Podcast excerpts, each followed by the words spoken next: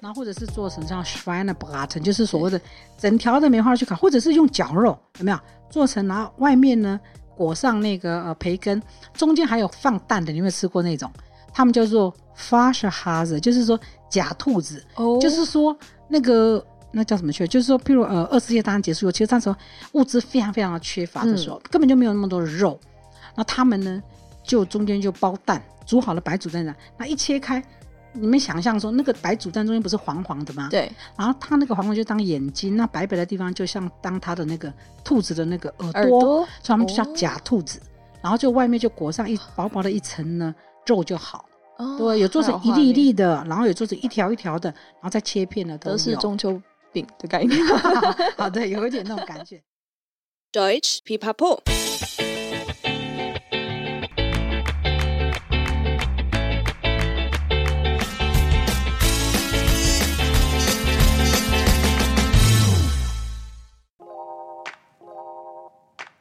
德语汉堡包跟欧玛好食主合作推出的新组合——一周德式面包箱来喽！Es ist Brotzeit。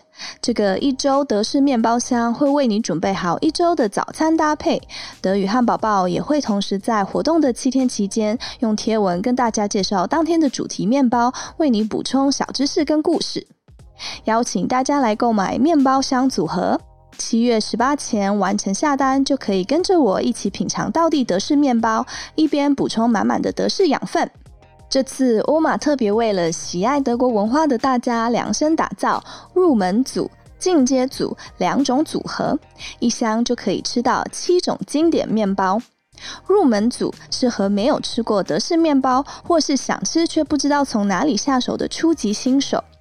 进阶组适合已经吃过德式面包，还想试试更多款式或是更特别口味的爱好者。如果两个组合你都超想试试，别担心，欧玛很贴心为粉丝们准备了超值优惠组，还加码送欧玛自制的德式酸菜哦。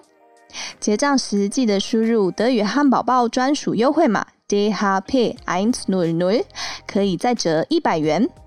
另外，欧玛好食主官网有满两千五百元免运费的活动，大家也可以选购其他商品一起凑免运哦。首次加入官网会员还可以享有八折的优惠，只是这次的一周面包箱商品不包含在内。可以透过我们的摘要连接到德语汉堡包看更多详细的一周德式面包箱的介绍哦。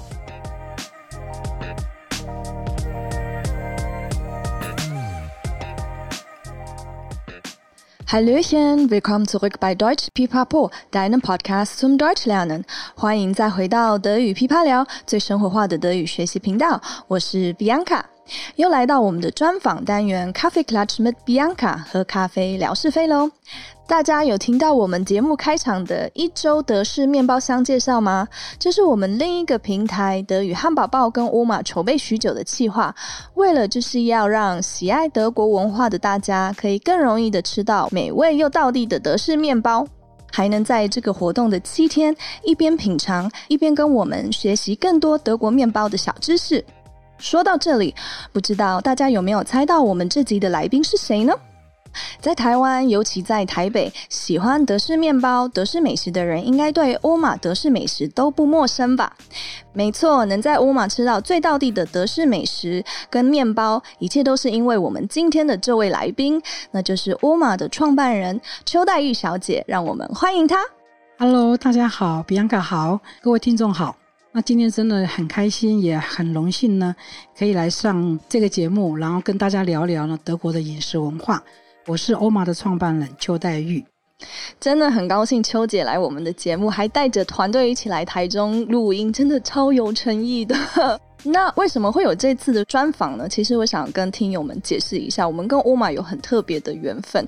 因为我去年啊，其实是去之前我们的另外一个来宾访谈来宾 Laura 去他的呃花艺课，然后他刚刚好是办在欧玛的店里面，所以我们又可以有花艺，又有享用美食，所以那时候就觉得说，啊，欧玛的东西实在是太好吃了，就一直很怀念。后来另外一个访谈来宾也很有趣。他来到台中的时候，他也带着欧玛的东西来跟我们分享，因为他觉得说欧玛的东西其实就是台湾最道地的德式美食。所以呢，我们后来团队刚刚好有讨论到说，我们也想要来一个特别的计划，跟面包有关系。那就来跟欧玛合作，结果秋姐也二话不说就答应我们的计划，真的很开心。其实我也超开心的。我其实我们跟老卡前年就开始合作，那去年听老卡讲到，呃，先介绍了 Bianca，，还有 Pokis，我才说啊，原来在台湾也有这样的节目，Deutsche p i p a p 我就很兴奋，然后呢也很开心，也上去看了蛮多资料的，嗯，然后今年真的是刚好有这个机会。然后呢，你们这边呢也找我们，他们说啊，太好了，我们可以一起来呢讲一些呢有关于德国呢美食啊饮食方面的一些的小知识。嗯，这等一下一定会真的是大聊特聊，因为秋姐有非常非常多很精彩的故事可以分享给大家。那我们先让大家呃多了解一下乌玛这个品牌好了。那他们目前在台北呢已经有六家店，然后专门贩卖呃德式美食，还有德式面包等等。然后从二十几年前就已经开了第一家餐厅，然后到现在的规模真的是很厉害，也很期待他们来台中开店。那我们今天就来请秋姐跟我们开始分享她的故事。我们先自我介绍一下好了。好，各位听众大家好。嗯，我姓邱，叫黛玉，邱黛玉。其实我跟德国的渊源其实算蛮深的，嗯、就是在我念大学的时候，好，其实我在大三的时候，我们那时候呢来了两个教授，那有一位教授是到，他其实是在美国，但他学的都是跟德国的历史有关，嗯，那他就是讲的非常好。那时候我就觉得说，如果我以后要出国念书，我一定要德国去。我觉得德国人好，德国的历史啊，德国的哲学家好棒，我觉得德国人真的是。几乎都是哲学家，当然以后去了德国，发现其实不是这么一回事。没错，好，那是另外一个故事了。对，所以我是在那个呃，我后来是念了在台湾呢，在念了那个西洋历史研究所，毕业以后，嗯、我九零年初就到德国去。嗯，然后我到德国去的时候，刚开始当然就是要学语言嘛。嗯，虽然说那时候已经拿到德国的呃入学许可，从开始学语言当中就。发生了很多很有趣又很好笑，就是不同的文化有没有？它会激荡出很多你认为是这样，但实际上呢，那个文化呢，在处理这件事情的时候是完全不一样的反应。哦，对，那有什么特别的故事吗？其实可以稍微讲一下，好、哦，就是说，比如说我刚到德国的时候啊，我其实那时候真的，我只会讲说啊，你好啊，Good Morgen 啊，哈、嗯，然后呢，一二三四五六七八，这个我会讲啊。有一次呢，我家里刚好来客人。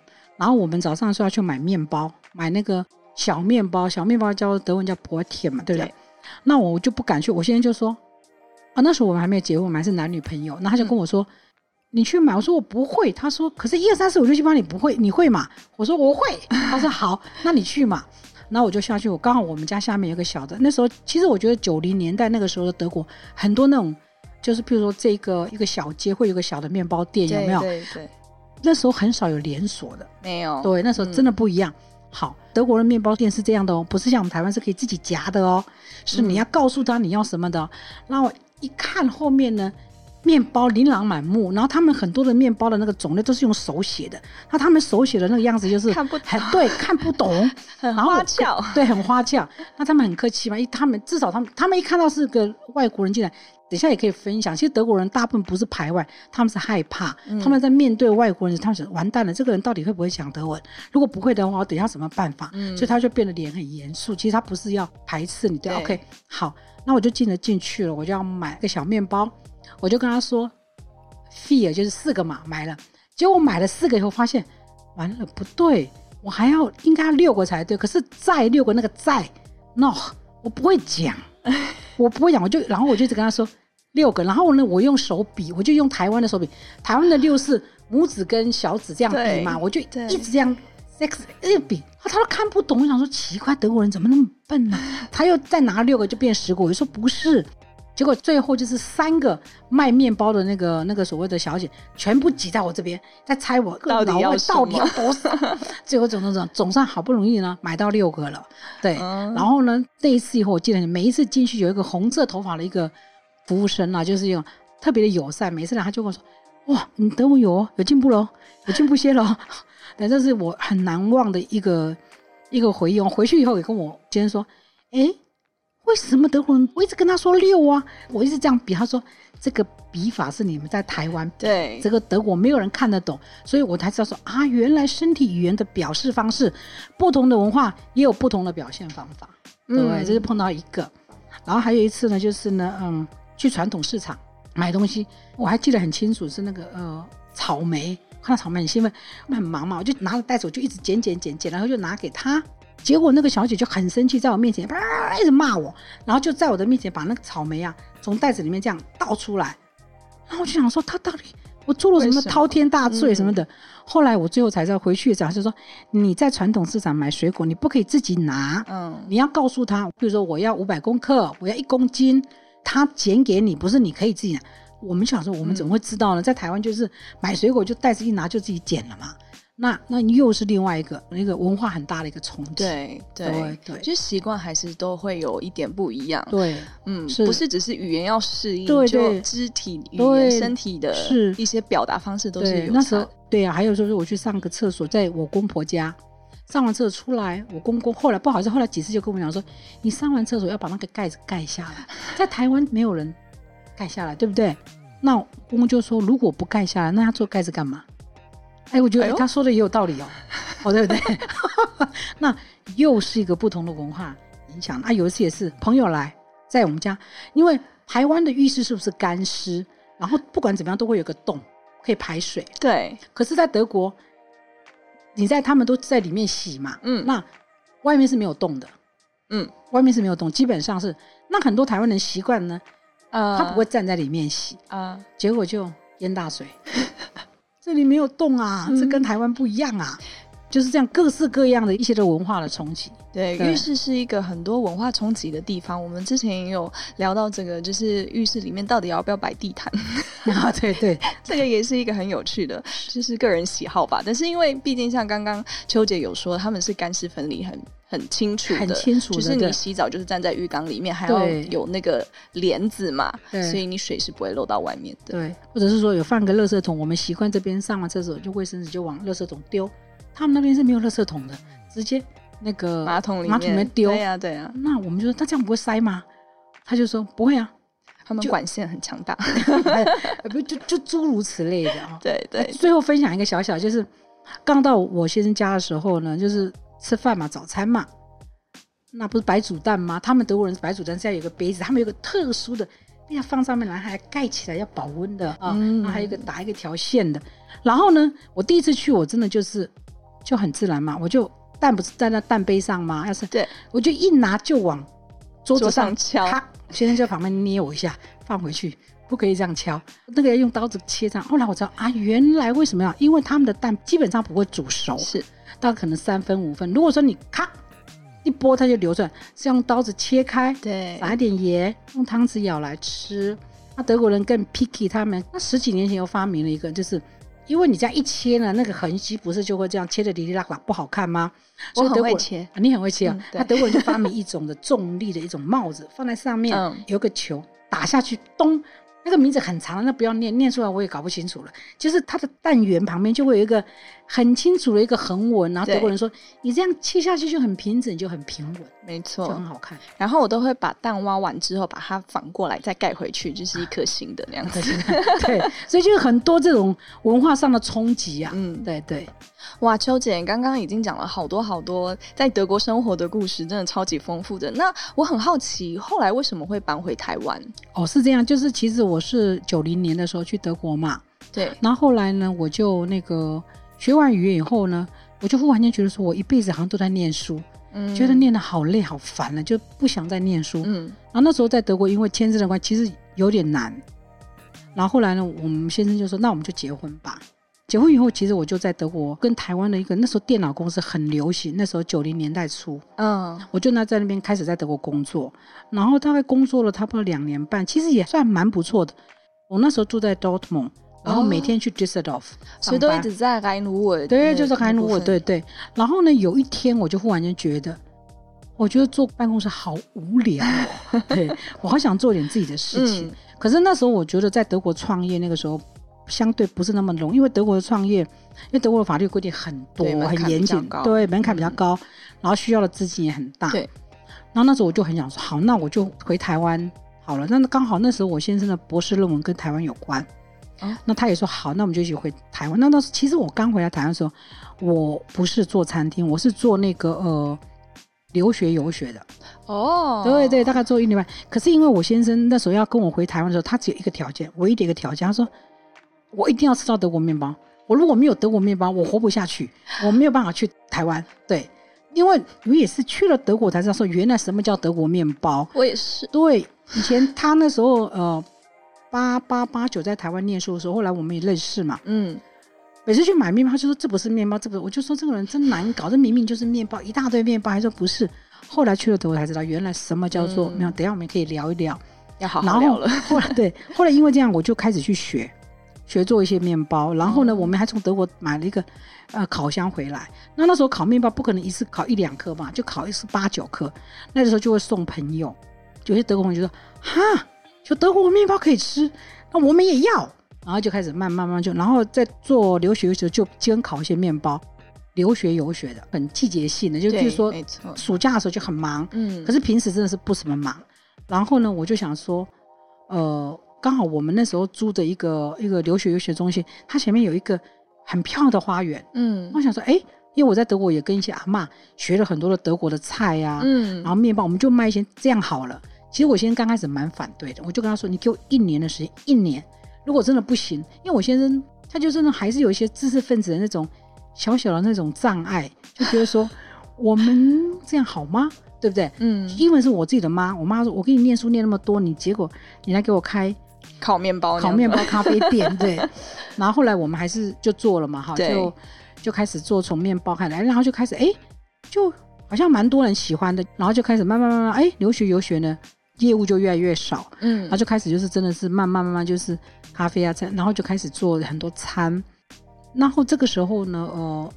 本来我们的名字叫欧玛乌苏拉，乌苏拉是我婆婆的名字啊，乌苏拉，乌苏拉，对，因为为什么会叫她名？因为是她真的帮我很多，因为她也是因为爱她的儿子嘛，对，爱她的儿子，所以就爱屋及乌嘛。这整个整个品牌创立故事根本就是因为爱嘛，你也是啊，真的可以是这样讲。Liebe geht durch den Magen，对对。那我现在是很奇怪，他是一个呃，现在改变很多，但是他那个时候是没有吃德国面包，没有吃德国菜，他活不下去。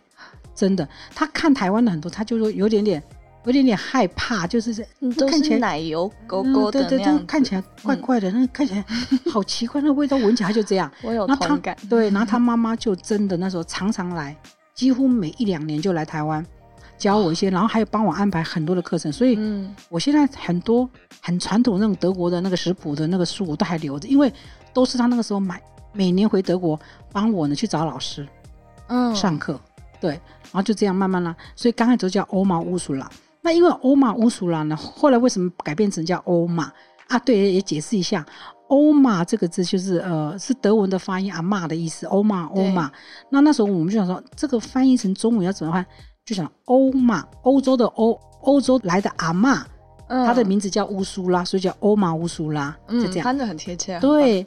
可是呢，有一段时间就是说，发现很多客人就是欧玛沙拉 乌拉苏拉拉苏，什么名字都讲出来，因为他们记不清楚。他说：“我，有过难，对，对有过难记的。”后来我们就想说，后来我我们里面就谈说，其实我学，就其实跟很多欧玛学，像、嗯、呃我的朋友们的阿嬷啊、妈妈啊，还有是我大嫂、二嫂。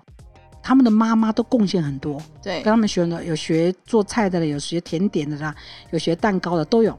然后后来我们就干脆那就叫欧玛好了，嗯，很直接，很直接又好记，对，又好，然后就改成欧玛了，嗯，很，所以就是这个名字。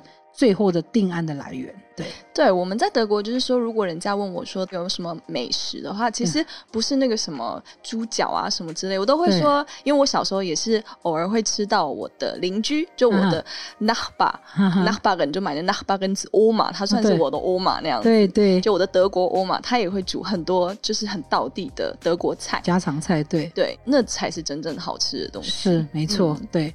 所以这就是我们整个品牌的名声的由来。嗯，那我们刚刚聊到品牌，嗯、呃，就欧玛这个品牌，那秋姐可以跟我们分享多一点，就是你怎么学习做德式面包啊，或者说德式美食的吗？好啊，呃，其实刚开始学面包真的是是为了我先生，对，因为他就是没有德国面包，他就是活不下去嘛，对，所以呢，我还记得那个时候，我们是一九九六年一月六号开第一家店的。我都还记得，对，记得好清楚。对，那那时候我们就会做一些就是酸的面，就自然发酵的那种老面的方，其实就是现在所谓的以现在的眼光来看呢，其实是不是非常专业的做法，但是就是那种阿嬷之间的流传的做法，嗯、就是，比如他现在打一个面团，打好了以后，他就留一块下来，就放在罐子里面，然后就放冰箱，嗯，然后他就让它自然的发酵，就所谓的老面，就其实就现在人们做很多馒头面嘛，不是说老面吗？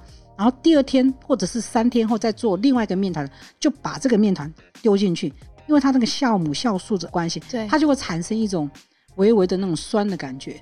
它就是说所谓的老面，其实老面就是很原始所谓的酸种的一种表现的方式。当然这样就会有酸酸的嘛。我记得很清楚，有一些客人就会说：“要挟我老板娘，这个坏掉的面包你也敢卖人家，而且还卖那么贵，你这样不行哦。”然后我们就不知道怎么解释。对，对那可是也觉得说，哎。酸种的面包真的是，虽然那个时候一九九六年那个时候嘛，可是我们那时候很幸运，就是因为一九九六、一九九七刚好台湾的异国美食刚好就不知道就是就是开始慢慢的起来。嗯，我记得我好像是受联合报的一个报道，报道完以后第二天简直是不得了啊，那个电话哈接，接不停，接不停，就因为那个时候网络什么都还没，还是以那个什么报纸啊那时候为主嘛，对。他介绍一些酸种的面包，然后慢慢慢慢的就开始越来越好。大概是我觉得差不多到二零一零年、二零那个年代，台湾开始慢慢的欧式的面包，就是吴宝春呐、啊，他们慢慢的时候得奖嘛，然后是慢慢那个时候开始风行说啊所谓的欧式面包是，然后慢慢的时候我就觉得，哎呦，整个的台湾的氛围啊，对面包的那个氛围的选择啊，有一点不一样，嗯。当然，在这个当中，我们那时候去德国学的时候，我记得有一年我去一个德国面包店学，大概一个多月，其实蛮震撼的。就是说，其实是他们的那种精神啊，工作精神。对。那因为面包师傅就要很早起床，他们基本上是三点就开始做。为什么？因为他如果要发酵那个酸种啊，他前一天要发酵二十四个小时。哦。有的甚至更长。那我记得我那时候学的那个是纯百分之百的酸种发酵的店。在那个 Düsseldorf 有个叫 Langer 那个地方，嗯，那他们发酵做，然后呢，还有他们用的那个原物料那些，我就觉得他们不浪费任何东西。比如说好了，他们面包切掉，或者有一些有没有，他们就会呢，呃，再回去磨掉。为什么这个东西呃就这也没有用啊？对我们来讲，如果说切掉边呢，他就说这怎么可以浪费？这个可以呢，把它呢磨粉，磨完以后就是面包粉的一种啊。就可以用啊，oh. 对不对？或者是说呢，呃，我蛋糕旁边切它条，我也是啊。我烤过以后，我到时候我如果做那个什么叫做呃，就是维也纳苹果卷的时候，中间它要放一些的那个碎屑的时候，oh, 它就可以撒。对，他们就很强调一个，在我的地方是没有浪费的。嗯、后来我们上次一个德国师傅来也是这样，我亲眼见到。我等一下会谈到我们德国，我们的师傅啊，切掉那个蔬菜的头啊、头尾啊，就。垃圾桶就一扫，他说：“哎，你怎么可以扫进垃圾桶？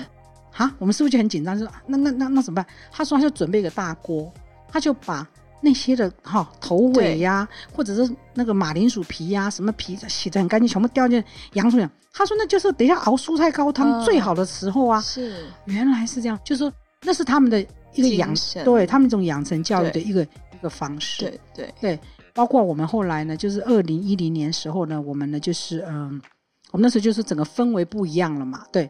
那我那时候也觉得说，因为我们毕竟是业余的，虽然我们很喜欢做，每次去学，然后也看了很多书也做，但是我们就觉得说，我们想要知道很多的为什么原因，因为有的时候我们烤面包旁边就会裂开，我们就会互相看一眼，啊，这到底是什么原因？为什么 旁边会爆开呢？没有人可以给我们解释嘛，对的。我们就想说这样不行了，然后客人的需求也越来越大，我们说我们要请一个专业的德国师傅来，嗯，然后后来我们就。透过一些的关系，就找了一个呃有三十年那个经验的一个德国师傅，也也是甘兰来的，从 Garden 来的，叫 Peter 哈，德文翻译就 Peter，他 Peter 就来，二零一零年来举家来，那时候他儿子才一岁哦，来，对我还记得他刚来的时候，第一个礼拜、第二个礼拜全部都做德国那种很酸种的，丢了一大堆，没有人要买。他很 shock，你知道吗？他说怎么会这样？因为我我就是不想要制止他，我就想要让他有一些文化对去检验。嗯、那他很棒，因为有些德国师傅是蛮有自己的。他有一个就说啊，我那你请我来就是要做这个，那我怎么能够怎样？坚持自己对，他就说他就跟我讨论说，老板娘怎么会这样？然后我就跟他说，其实我们是要做德国标没错，可是有可以做几款，可是不能全部都这样。嗯，你要做一些改，比如说有些酸种可能你只要做二十趴什么的，你不可以全部都做到百分之六十、七十、八十，甚至做到九十。然后就说哦，了解。然后他就开始去看一些的面包店。然后他就我很到现在我还是很感激他。三年前回去了，那回去的原因是因为他的孩子念德国学校嘛，他坚持孩子让念欧洲学校，一年的那个那个呃学费要六七十万，还不包括平时的那种学杂坐车的。对，那他就觉得说孩子还是回去好了，而且他加上他来八年了。他很想家，我看得出了，他非常非常想家。嗯、有不习惯的地方了，一定有。我觉得他在台湾的这八年当中，给我们欧玛非常多的洗礼跟跟啊、呃，给我们成长啊。嗯，比如说好了，他呢，他做事的态度，我就说这个德国人做事跟我们不一样。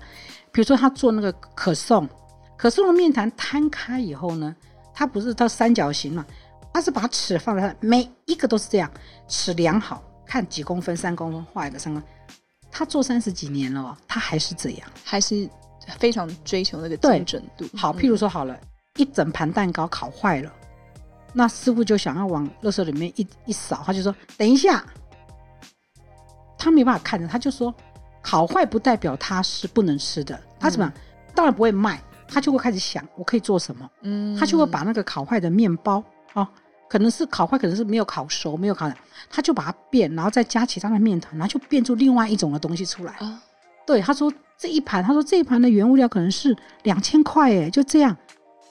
对，就是那个精神，然后永远比别人早到，永远呢啊比别人呢呃晚走，就是那种职人的精神啊，嗯、非常非常的要求。对，然后呢。面包啊，烤的稍微怎样，或者是师傅们稍微怎样，他就会说：“哎，不可以这样，因为他语言没有办法。”所以刚来的时候，我们是想希望他上中文，嗯、可是因为太忙了吧？对，面包师傅真的是很体力的一个工作。对对，那再加上他来台湾的时候也四十几岁了，所以他是蛮辛苦的。不过他就是坚持很多事情，比如说好，他就说，比如台湾好了，他就是一定会很多厂商要想要拿一些东西来给我们试嘛，嗯。就有人拿，就拿那个样品来，那就两次我亲眼看见，他就把它全部扫到垃圾桶，你知道吗？然后呢，我就跟他说：“你干嘛这样？”他就说：“你拿两百公克、五百公克来，我怎么试？”哦，没错，对不对？在德国都是一袋。好了，我说不可能，台湾不可能给你带。我说至少有五公斤吧，对不对？而且他说，我觉得这个不可以怪台湾的呃。台湾的那个 sales，因为完全不同，因为在德国，你要做那个卖那些烘焙品的 sales 啊，在德国，你必须是要学这一行的，你要拿到这一行的那个师傅的文凭，嗯嗯、你才可以，因为你很懂嘛，所以你跟呃这个店的那个师傅，你们可以用很多专业的术语沟通。对对，可是，在台湾，其实很多 sales 是他很会卖，但是实际上你问他里面很多的问题，他他没有办法回答。可是这不是这边的养成的一个。嗯，那他呢？他就会跟我说，呃，你跟那个讲，叫他拿五公斤来的，我才可以试。嗯，对。还有比如说黑森林蛋糕好了，它其实德国很多的蛋糕它是有规定的，就譬如说这个黑森林蛋糕里面的巧克力要多少到多少，对，好，樱桃酒要到多少。如果你没有这样做，你牌价牌上写说类似黑森林蛋糕，如果写黑森林不是这样的话，你就会被罚钱，叫欺瞒消费者。所以他刚来台湾的时候，很多的文化的刺激，他就。他说那家面包店上面写黑森林，上面放的全都草莓，怎么可以放草莓呢？是要放樱桃。我就要跟他讲说啊、哦，因为怎样怎样怎样怎样，就要解释给他听。对他来讲也是一个很大的文化冲击。他如果怎么可能？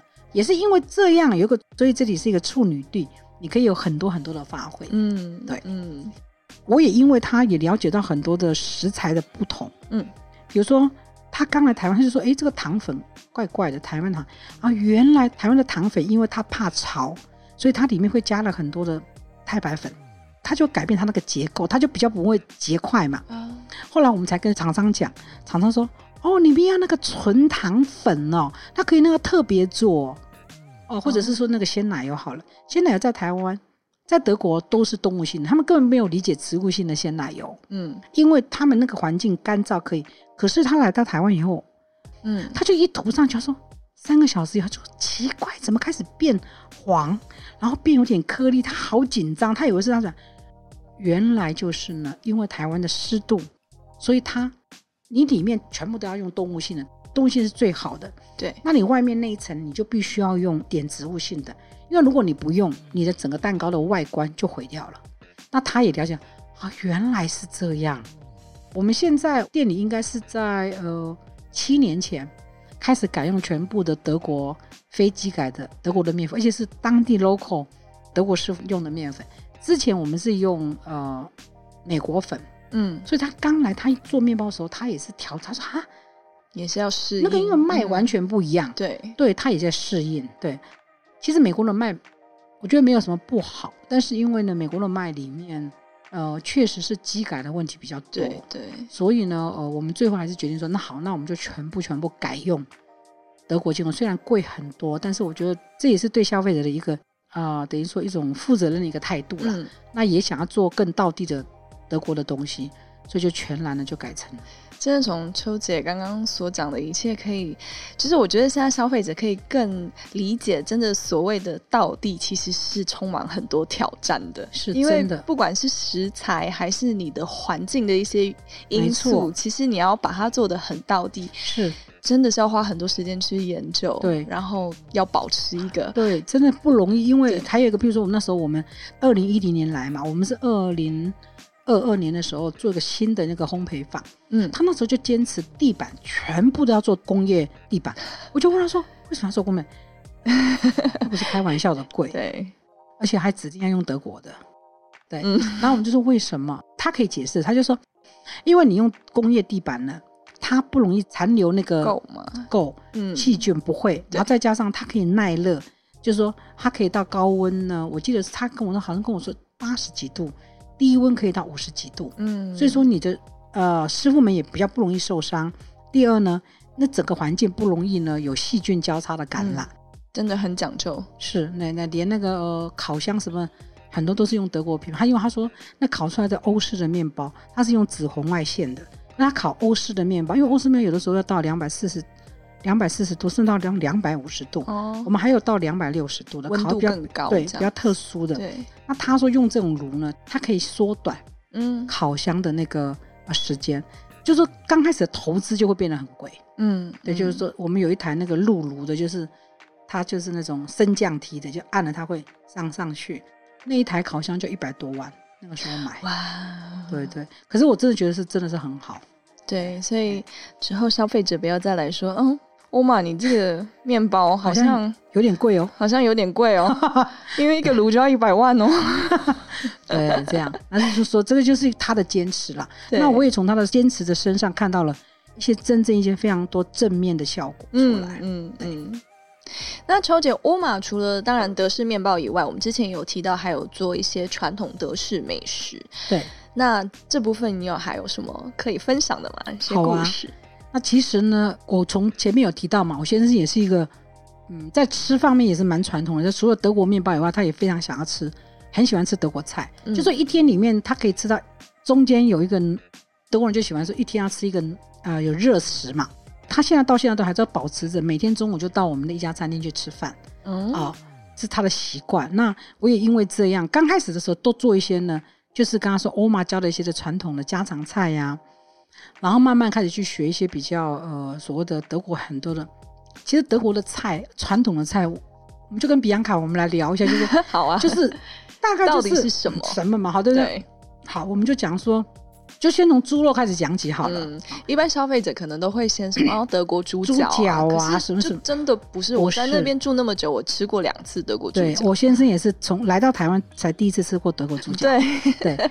对他说：“可能出德国主角，就是可能比较德国南部啊，有没有哦？哦、呃，在北部的话，其实，在柏林区，他们也吃一些水煮的嘛，也不是烤的。嗯，嗯对。那可是反而，其实我认为是香肠。德国的香肠实在是太多种了，真的是，我就我所知是有三四百种。嗯，然后除了很就是说一般的一般性的所谓的呃所谓的 Bratwurst 以外，他们也还很多 local 当地的有没有？像譬如说我随便举例，像什么呃 Blutwurst 就没有就血肠有没有？当然有些超市是买的，可是你如果去到那个。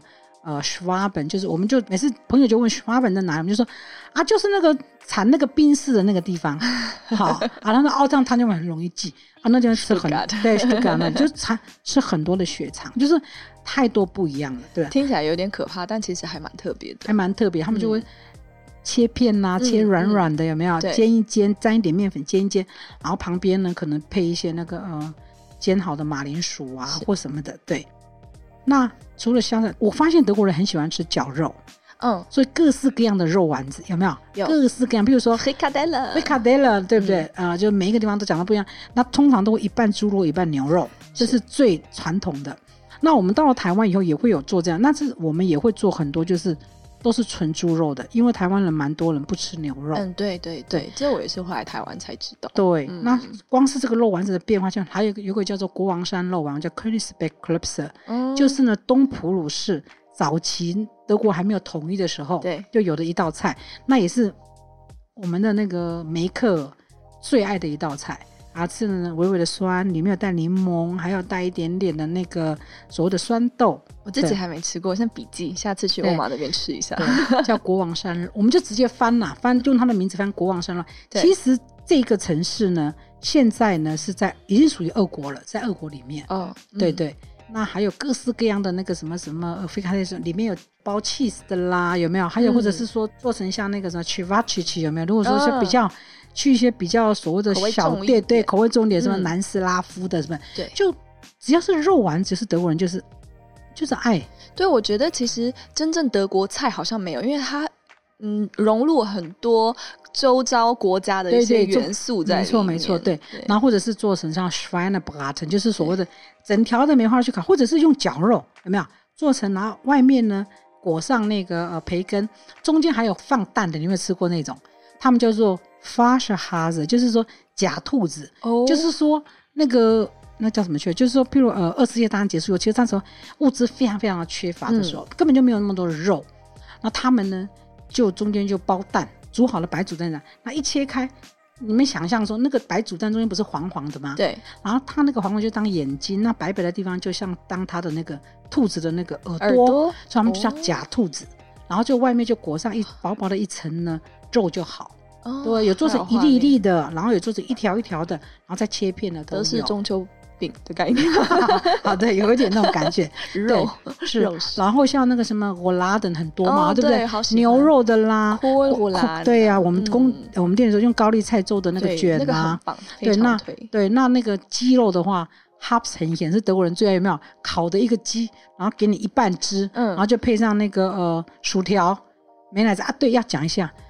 德国的薯条呢，他们是搭配美乃滋跟那个跟那个呃番茄番茄酱，他们就说呃白与红有没有？白与红？他们那个对呀，嗯，然后那个美乃滋千万不要想象成是台湾那种甜甜的美乃滋，哦，差很多，差很多，很醇厚，带一点微微的酸气。嗯，你们如果有人大家有去，一定要吃这个 Pommes，Pommes 就是薯条沾那个白色的美乃滋，再沾一个一点点那个番茄，但也是他们很传统的一个。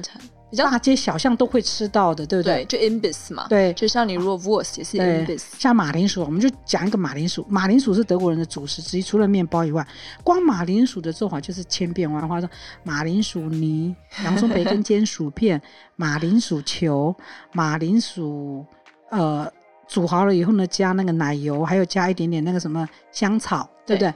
焗烤马铃薯。焗烤超好吃，对，马铃薯面疙瘩，嗯，马铃薯沙拉，马铃薯汤，千变万化了，嗯，对，这个就是德国人很爱吃的一个，对不对？就他们的可以算是他们的主食啦。对，那鱼很少，就除了汉堡那边北比较北边波罗的海。北海那边有一些很多鱼以外，嗯，基本上德国人很少吃鱼，比较是冷冻的。如果有冷冻的对，会 Stäbchen。我记得我刚到德国的时候啊，呃，就是所谓的传统市场嘛，还有的时候会卖鱼。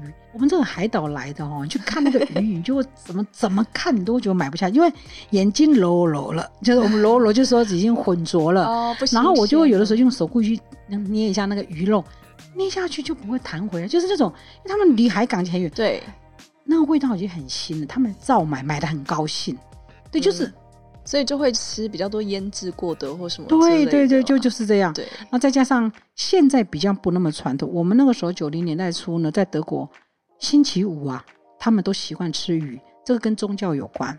哦，这我还不知道哎。对，就是你就会去很多的餐厅，嗯、就是星期五一定会有鱼。嗯，对，那是他们的传统。对，那就是刚刚比安卡讲，就是他们都喜欢吃鱼块，就是你看不到头，你也看不到尾巴的这种这种鱼排。对，他们都不想要看到。对，我先生到 现在哦，一个鱼哦有鱼头鱼，他不敢吃。对，他不是说他怕吃，他说他分辨不出来骨头还是肉。他说他在嘴巴里他分不出来，他说他好怕会噎到。对，因为他从小没有被训练嘛。那我婆婆六十一岁的时候来台湾，第一次吃到虾子，你们可以想象吗？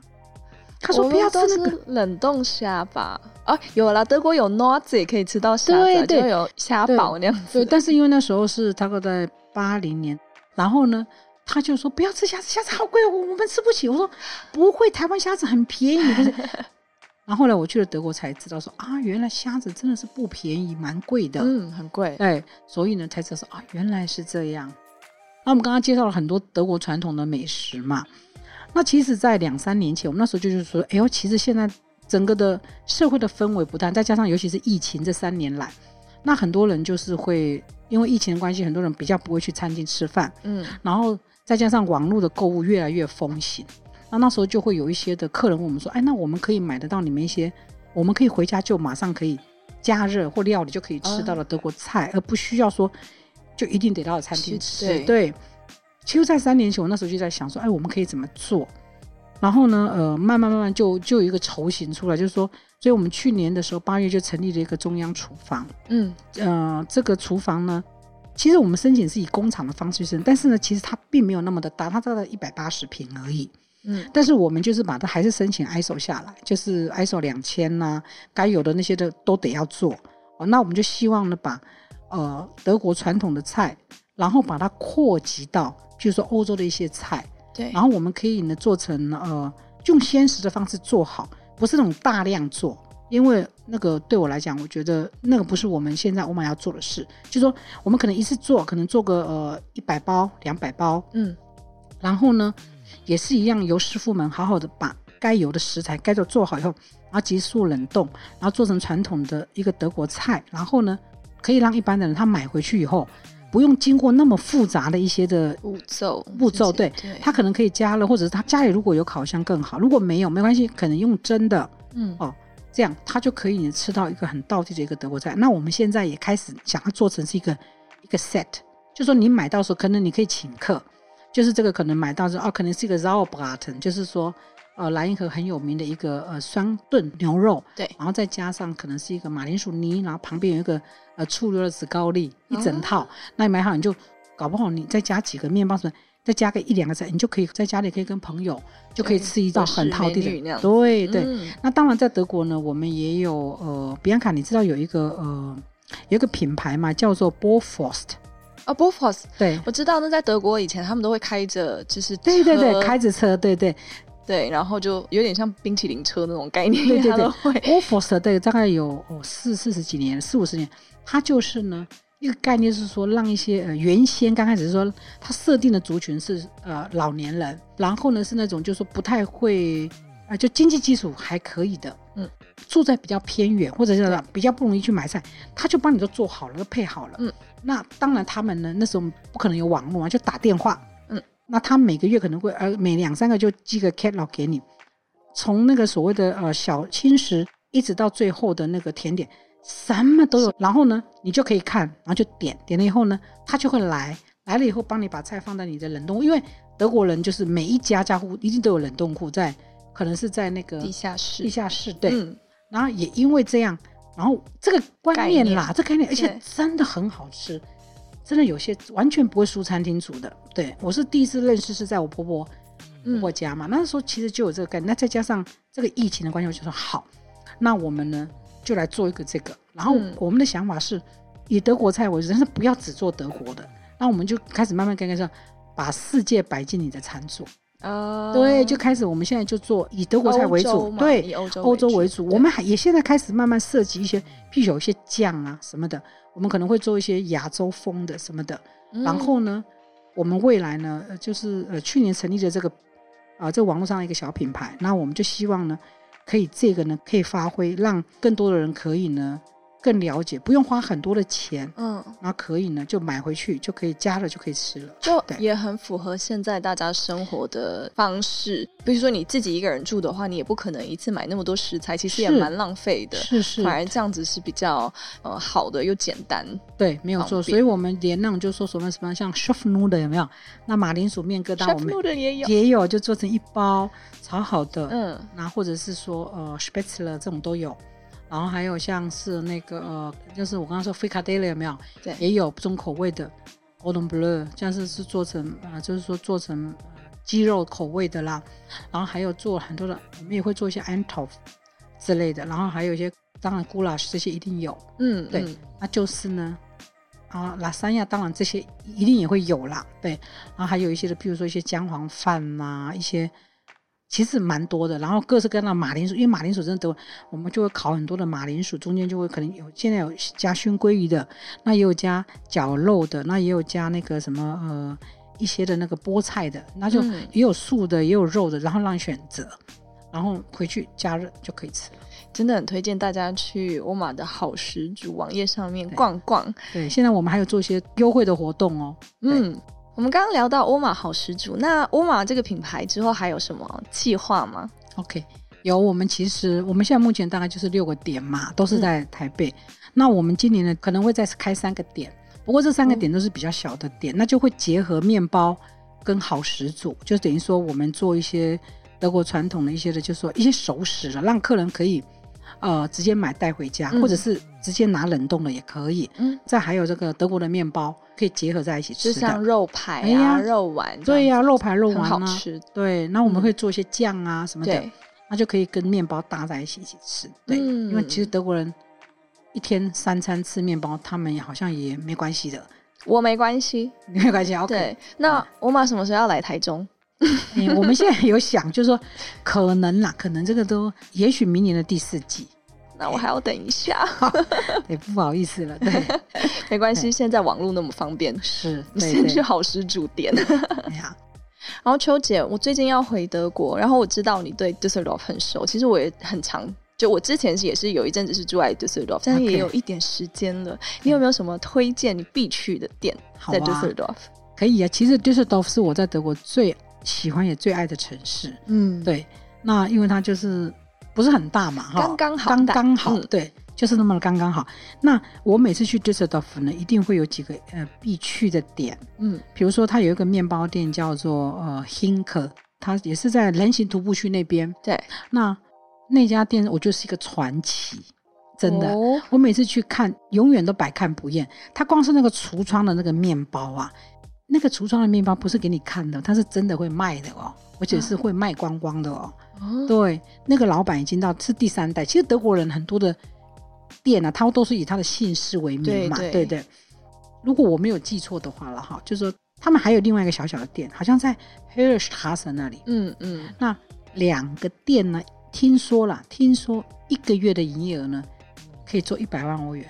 对，面包达人呢？对，他真的是面包 面包富翁。对，而且他现在很厉害哦，他现在已经呢，就是说在德国有叫做 Schützenfest，Schützen 就是有点打猎季，他就是他就做那个打猎季的那个国王，对，就是可能你对，做那个不是随便你可以做的哦，那要请客宴客，那要很要有小地方，对，要有地位。他而且他现在已经是那个 Dusseldorf，呃，他不是 Burgermeister Dusseldorf 的那个。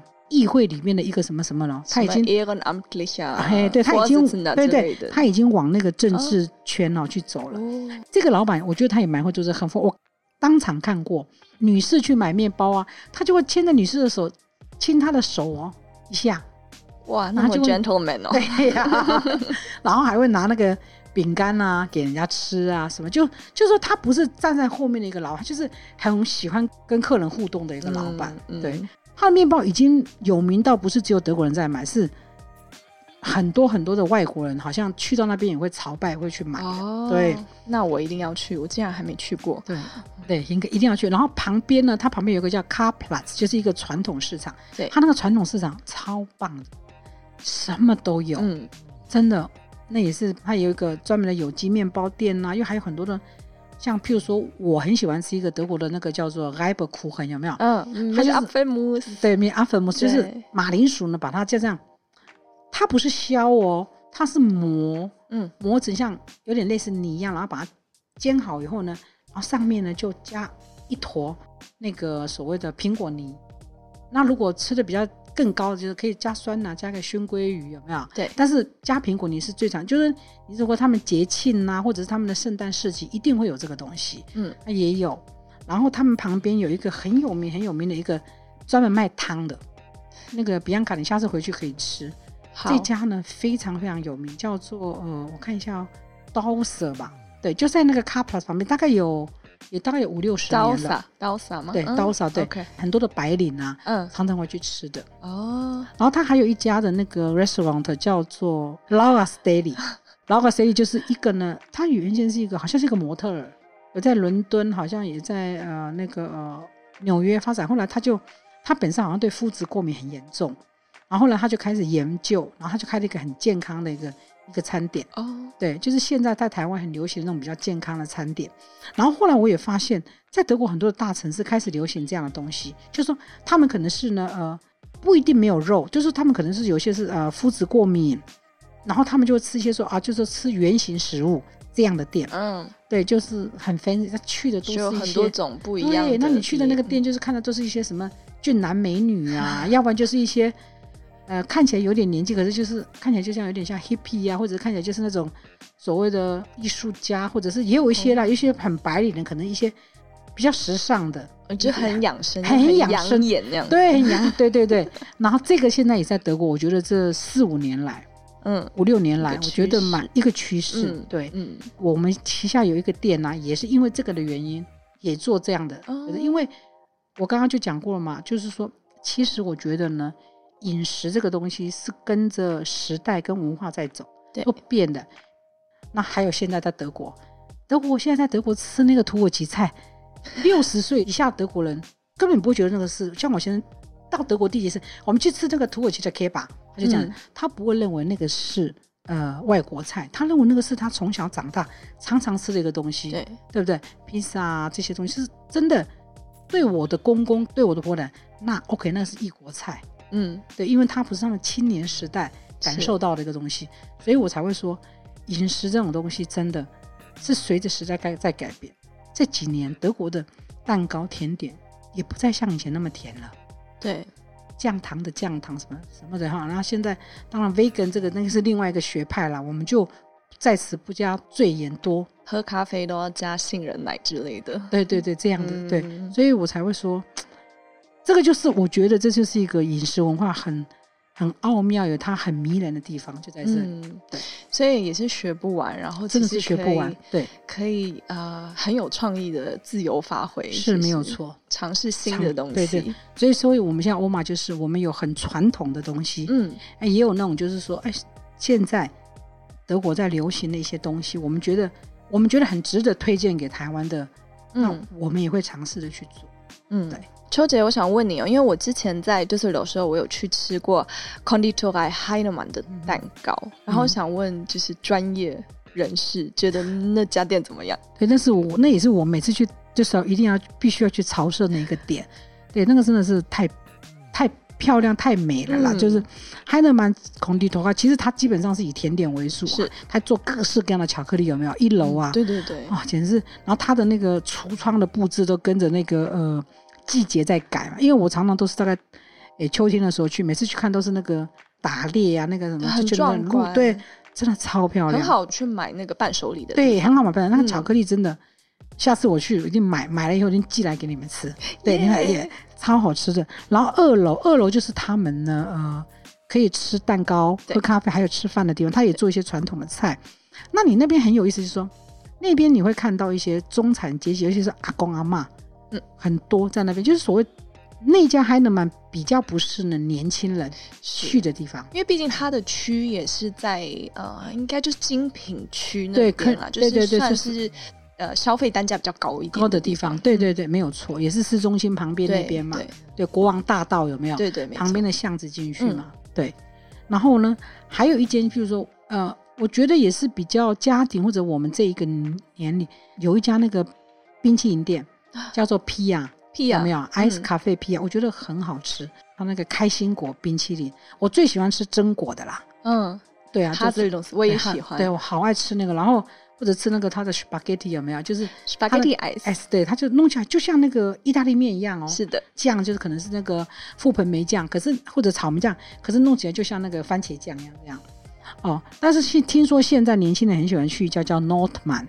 哦，我听说也很好吃。那你这是？我也是年轻人，我下次对，年轻人你要去吃，我也是哦。我们一起去，秋姐。我我是年轻的熟女。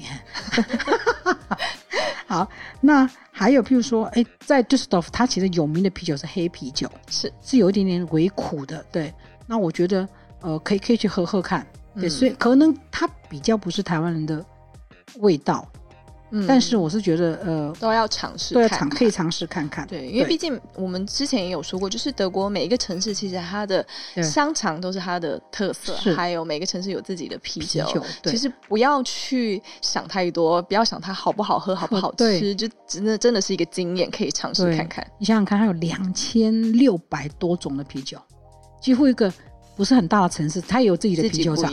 对，所以是是，我们曾经开玩笑说。德国人其实蛮平稳的一个一个民族，比较不会像法国人那么的激烈啊、革命啊、干嘛的。可是我们就说，如果你在德国进两个东西，不可以喝啤酒，也不可以看足球，那就革命了啦。那就差不多了，对。就是会革命的话，也是会为了啤酒跟为了足球。对，就是为什么 Düsseldorf 跟科隆两个这个城市有他们的对，有的时候哦特殊的历史的原因。对呀，有的时候哦，如果是在刚好在打足球两队的时候，如果在火车站相遇的话，那不得了，警察都很多，真的，对，就很可怕。对，哎呀，呃，也跟大家分享一下一个，因为我现在就是去德国也常常会去汉堡，嗯。因为我婆婆现在在那，oh. 所以呢，呃，我也可以跟大家分享几个汉堡的一个点。汉堡其实可以看的东西很多啦。汉堡也是一个很美的城市，非常美的一个城市。对，对，而且它有一个，它现在有一个区是一个观光区，是说当初那个就汉萨同盟有没有、oh. 很多的那个，就是那个什么讲，就是船如果进来，他们要做一些的那个贸易的时候，有没有？他们就他们有一个内湖，我不知道那个中文怎么讲，就是有一个 Binnensee 对在里面，就是一个小小的，好像一个。也不是湖泊，就是一个好像一个湾，有没有？然后那个水流这样，然后他们就进来，然后比如他们就说很好，以前呢就说，如果下面上面是挂一个那个地毯，就是这是专门做跟地毯有关的。哦嗯嗯、而且我强烈建议大家，如果有去汉堡的话，一定要去买茶，因为虽然汉堡它不是产茶，可是汉堡是他们啊，等于说贸易的一个中心，所以有非常非常多好的茶就在那边。呃，尤其是他们的很多的像什么呃。红茶哈，加味的一些红红茶或者是一些的花草茶，我觉得比任何一个地方的都还要好哦，而且都还要新鲜。对，嗯、大家可以尝试看看。嗯、对，然后另外呢，嗯，德国有一个品牌叫 Tschübo，Tschübo 这个品牌就是说它是一个从卖咖啡的，全德国的。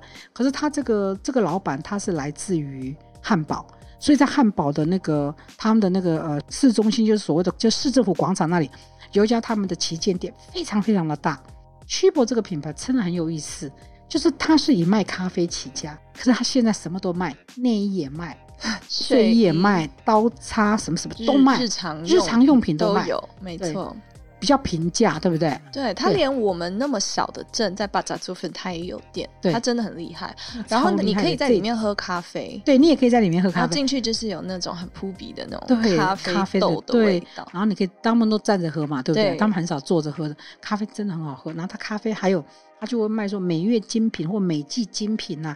但 Tschübo 是就像您说的，就是全到处都有。可能汉堡就是它旗舰店，对，它旗舰店对。嗯，然后还有一个有一个可以吃那个早午餐的店叫 Mutterland，哦，Mutterland。对，汉堡有一个很有名的薄甜叫做法兰斯薄甜，就是它长的那个样子。我们店里有卖，就是长的样子。相传是，相传是好像是几百年前的时候德法战争的时候，有一个法国的一个军队的一个军官呐、啊，叫法兰斯。嗯，他那时候在汉堡，然后好像很深一个什么的面包，然后就做成的。然后他其实做成那个形状就是呃，有点中间是卷起来，大概扁扁这样，然后里面大概都加肉桂、糖霜这样，就传统的。嗯、然后现在演变成很多口味啦。我上次去德国看的时候，哦，焦糖的啦，巧克力的啦，覆盆莓的啦，什么香草的，连抹茶的都看到了。然后这个穆特兰的他们的 France Brötchen 非常有名，嗯，对，一个小小的，就是那个旧旧的一个店，蛮有意思的，那可是生意好的不得了。对，我每次去啊，我也我想说想吃个这个早午餐呢，就会去那里。对，我们之后会把秋姐的口袋名单的这些店都再整理出来给大家，相信大家听了已经肚子很饿，至少我是啦。而且德国我马上要去试看看，对，Düsseldorf 就可以去试，没错。哇，时间真的过得很快，真的是聊不完。那我们又来到我们节目的尾声了。那秋姐，你知道我们的节目的一个老规矩吗？就是我们都会请我们特别来宾来分享一下他们的一句座右铭，用德文。然后就是你平时都会用什么呃什么句子来鼓励你自己？好，那德文的话呢，就是呢，呃，就是 im Leben kommt es auf Ehrlichkeit und Gutartigkeit an。其实这也是我们企业的核心价值，实际就是说，呃，心存善念，诚恳待人。对，对刚刚秋姐的这一句座右铭啊，im Leben kommt es auf Ehrlichkeit und Gutartigkeit an，我觉得不只是欧玛的核心价值，我觉得可以是每一个人对任何人事物的一个核心价值，这样世界就会很完美了。对。再次谢谢秋姐跟我们分享那么棒的座右铭，还带给大家那么棒的德国美食的一些故事，甚至欧玛也可以让我们在台湾吃到很道地的德国食物。那像在节目一开始，我们已经有跟大家预告，我们有一个特别的合作，就是一周德式面包箱，请大家敬请期待。谢谢你今天的收听，喜欢的话记得订阅德语噼啪聊 Podcast，还有 IG，一起丰富你的德语生活。记得加入我们的 FB 社团，搜寻德语噼啪聊，一起讨论，让德语学习更有趣哦。Bis zum nächsten Mal, wir freuen uns auf dich, deine Bianca und 欧玛秋姐。Tschüss。